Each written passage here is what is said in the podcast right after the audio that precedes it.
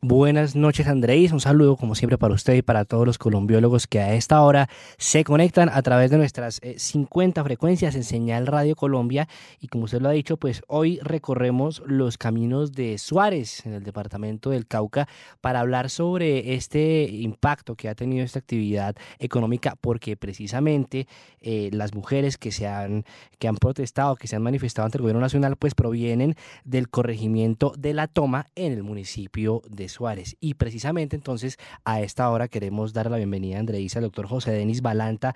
Él es personero de Suárez en el Cauca. Doctor Balanta, muy buenas noches, bienvenido a Afrocolombia y gracias por atendernos. Muy buenas noches, ¿cómo me les ha ido? A ustedes agradecer el espacio que me han dado para poderme dirigir a esta prestigiosa cadena radial. Muy bien, doctor Balanta, pues comencemos poniéndole un poco de contexto a este tema de la minería en el Cauca y quisiera que por favor nos hiciera un balance sobre cuál ha sido ese impacto precisamente, o más bien, qué fue lo que motivó desde su perspectiva de personero a estas mujeres a realizar esta, esta protesta en contra de esta actividad económica. ¿Cuáles fueron esos detonantes iniciales?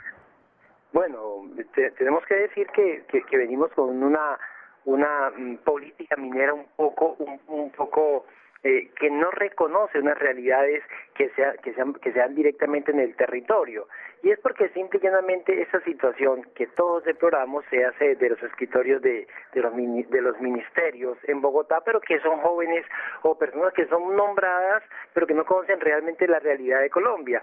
Además, son, son personas que son muy cercanas realmente, o al menos asesores muy cercanos a, multinacionales que tienen evidentemente eh, intereses en nuestras zonas.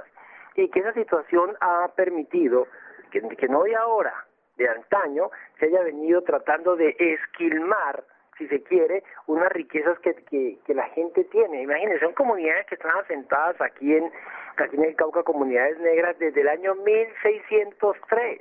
¿Sí? Antes de que el Estado fuera Estado como tal. Y eso y eso no se, no, no se ha querido reconocer. Y, y con mucha dificultad parece que ahora menos. Y me parece, parece que ahora menos porque hay muchísimos intereses creados en esa situación. ¿Sí? Y esos, y esos intereses no solamente pasan, pasan, pasan por la órbita nacional, sino si se quiere por la órbita internacional. De que vengan aquí consigo Risor de que venga acá Anglo Shanti y que a veces la misma fuerza pública y que uno entiende su función y su papel tiene que acompañar para que hagan desalojos y tras del desalojo viene la amenaza, el desarraigo y que no es nuevo y que se ha tratado de plantear en todos los escenarios, que se ha, que se ha tratado de plantear desde la universidad, que se ha, que se ha manifestado no solamente allí, sino también eh, eh, en, en, en, donde se toman las decisiones, que es el gobierno nacional, pero ante esa situación parece que se ha hecho oídos sordos, ¿sí? Y eso es lo que se le ha pedido, que por favor, al menos se reconozca una realidad colombiana, que no, que hay que ser justos, que no es solamente de negros, que es de indígenas también. Y en, y en, eso, si pedimos todo el acompañamiento y el apoyo para esas mujeres que son cabezas de familia, que han venido luchando a brazo partido, hombro a hombro, con hombres eh, de, de, la etnia negra, pero también de la indígena, como lo acaba de decir. Y Precisamente por eso quisiera eh, preguntarle, señor José Denis Balanta, acerca del tipo de minería que se ha realizado históricamente allí en Suárez, en Cauca. ¿Cuál es el tipo de minería que se realiza y cuál es la relación que además tienen los pobladores con esta minería? Bueno, empiezo por el final. Es una profunda relación Acuérdense ustedes que cuando las sociedades esclavistas eh, eh, vieron que se empezaron a formar los, los primeros palenques de gente que de alguna manera eran negros achantis, que tenían su, su forma de pensar y que veían lo indignante de la esclavitud, lo que hicieron fue replegarse a estas zonas. Y una, una de las formas de vivir, modus vivendi, era no solamente eh, eh, eh, eh, la, la, la casa, no solamente el cultivo, sino también la minería de filón y la, la minería de aluvión. Esa minería de, de, filón es donde se hacen galerías, donde se, donde se penetra la roca, sí, para poder extraer esa parte, esa parte de, eh, del, preciado mineral. y, la, y la minería aluvial es la que se hace a la orilla de los ríos, pero que en este caso es, es realmente baja en el impacto que puede hacer. Y es baja porque, porque es 100% artesanal ¿sí? Respetando el entorno, porque la gente ha entendido, pues, que el entorno es sinónimo de vida, el agua es importante tanto o mejor, más importante que el oro. Y eso lo han, entendido las comunidades ancestralmente, pero ahora tenemos un problema. Y es que han llegado pues eh, dineros extraños ¿cierto?, de esta realidad un poco macondiana que tenemos todos acá, ¿sí? Y si se quiere kafkiana, eh, han, han, llegado dineros extraños a, a, quererse justificar con la minería mecanizada. Y esa, que, a todos nos afecta, es la que ha querido entrar acá de manera brutal, ¿sí? Y eso es lo que están, lo que ven esas mujeres. Se han sentido amenazadas, esquilmadas, abusadas, señaladas, perseguidas. Y lo mínimo que tienen que hacer es, por favor, defender la vida de ellas y lo que ellos dependen, que son sus hijos. Y quisiera además preguntarle, en esa defensa de derechos, cuéntenos un poco también lo que hay en torno de esa minería que usted dice está siendo invadida por otro tipo de dineros negativos. Cuéntenos un poco acerca de lo que tiene que ver con esa minería, un poco también con esas costumbres que, que hay en torno de la misma, señor José Denis.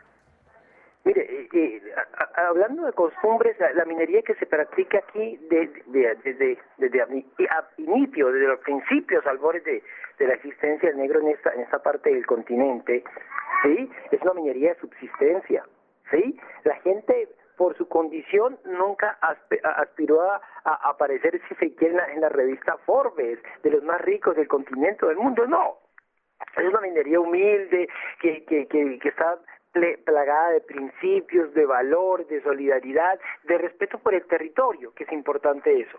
Pero también aparece la otra, la, otra cara de la misma moneda, y es que llegan eh, dineros de todos los pelambres, ¿sí? Y la verdad no tengo los elementos de juicio para decir de dónde, porque no tengo los elementos de juicio, pero llegan de todos los pelambres.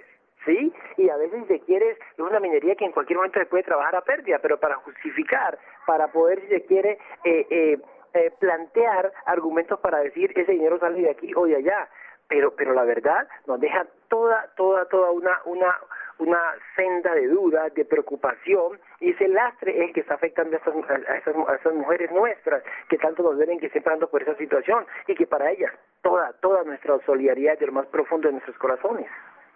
Doctor Balanta, usted decía al inicio de esta conversación que las políticas mineras que existen actualmente no corresponden al contexto y a las necesidades de la comunidad.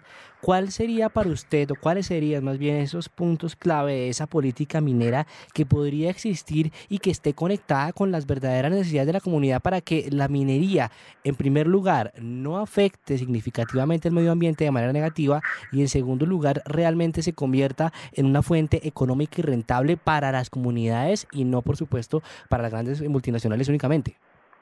Mire, aquí hay un, aquí un punto que es nodal en esta discusión y el punto es que estas personas necesitan toda una capacitación. La minería no puede ser enemiga del medio ambiente, por el contrario, se debe trabajar de manera complementaria, ¿sí? Y para eso se tienen instituciones para que la gente se capacite, pero en, tanto que se capacite no se puede, no se puede, eh, eh, la, la locomotora de la minería no puede romper toda una, toda una ancestralidad, no puede quitar lo que la gente tiene como arraigo, sus usos, sus costumbres y sus valores. ¿sí? Aquí hay, aquí cosas que se, que se están realmente planteando de fondo y que, y que, y que la gente la ven realmente muy, muy, muy afectada, ¿sí? Y es que la gente hoy, de alguna manera, sí quiere seguir subsistiendo de ello. La gente no quiere arrancar, arrancar para las grandes ciudades, la gente no quiere seguir engrosando los, cinturones de miseria que siempre ha pasado, esta discusión no es nueva. Sí, la gente quiere que se le respete su espacio, como se respetan los espacios de, los, de los grandes industriales de este país. Pero la situación hoy parece no ser, no ser reconocida, ¿sí? Y lo que nos preocupa es eso, que la gente tiene un modo vivendi que es pacífico, que quiere simplemente es crecer con el ambiente. Creemos hoy la verdad, es más importante el agua que el oro y estamos estoy diciendo pues una no estoy diciendo, no estoy diciendo ninguna novedad sí es una perogrullada pero de alguna manera parece que nuestros amigos desde Bogotá no han, no han entendido eso se han planteado n número de mesas mineras y esas mesas no dan resultado. ¿sí? En el caso concreto, concreto de este último trabajo, de esta última marcha que se denominó la Marcha de los Turbantes contra la minoría, minería por parte de las mujeres, ¿qué logros se consiguieron, señor José Denis? Por lo menos hay uno, hay uno y es que se pueda sentar, se pueda sentar la, la, la gente que está en el poder central, ¿sí? Y eso y eso está pasando en la gobernación en este momento. Ya van ya van dos dos eh, secciones donde se ha tocado el tema de la, de la de la minería en el norte del Cauca, ¿sí? Que, que, que, por favor hay que recogerlo que no solamente de, de, nuestros negros, sino también de nuestros indígenas, que para nosotros es de la mayor importancia, y ahí ya estamos en una discusión, que tenemos toda la preocupación porque no se trata de discriminar a nadie, pero están viendo eh, funcionarios de, segundo y tercer nivel que no, puede, no van a tomar decisiones. Sí, eso lo hemos entendido y eso no es suficiente. La verdad, debe haber un mensaje franco, categórico de parte del gobierno central. Y esto es importante, esto es necesario. Si, si, si el tema de, de, de, la guerra en Colombia se ha enfocado realmente en el norte del Cauca, no es simplemente un, un falso canto de sirena, de sirena. Allí hay unas realidades estructurales que hay que modificar, que hay que revisar el tema del suelo, que hay sí. que revisar cómo podemos desarrollar nuestras vidas allí.